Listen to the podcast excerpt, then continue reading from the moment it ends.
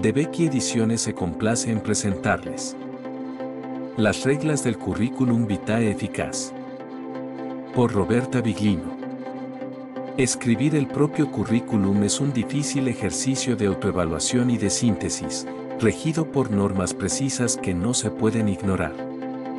Quien lee un currículum ha de decidir, basándose solo en la lectura de un simple folio, si es oportuno o no, convocar al candidato para celebrar una entrevista a fin de conocerlo mejor. La opción de convocar a una persona viene dictada frecuentemente por una impresión recibida, o por la curiosidad que suscita un detalle que parece interesante.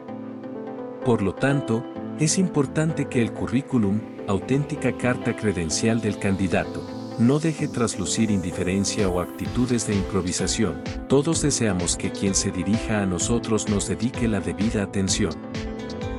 Scripta Manet.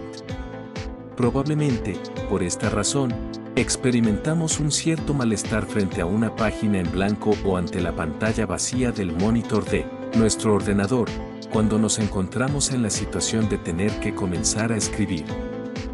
La incertidumbre sobre los contenidos que hemos de transmitir, el miedo a no conseguir expresarnos correctamente o a que se nos escape alguna inconveniencia, pueden resultar una dificultad seria a la hora de empezar.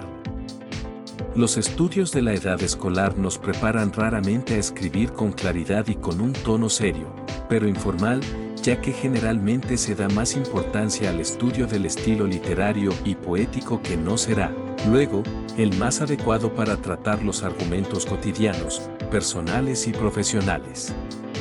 Si desea conocer más sobre la historia de las reglas del currículum vitae eficaz, puede encontrar el libro en la presente plataforma.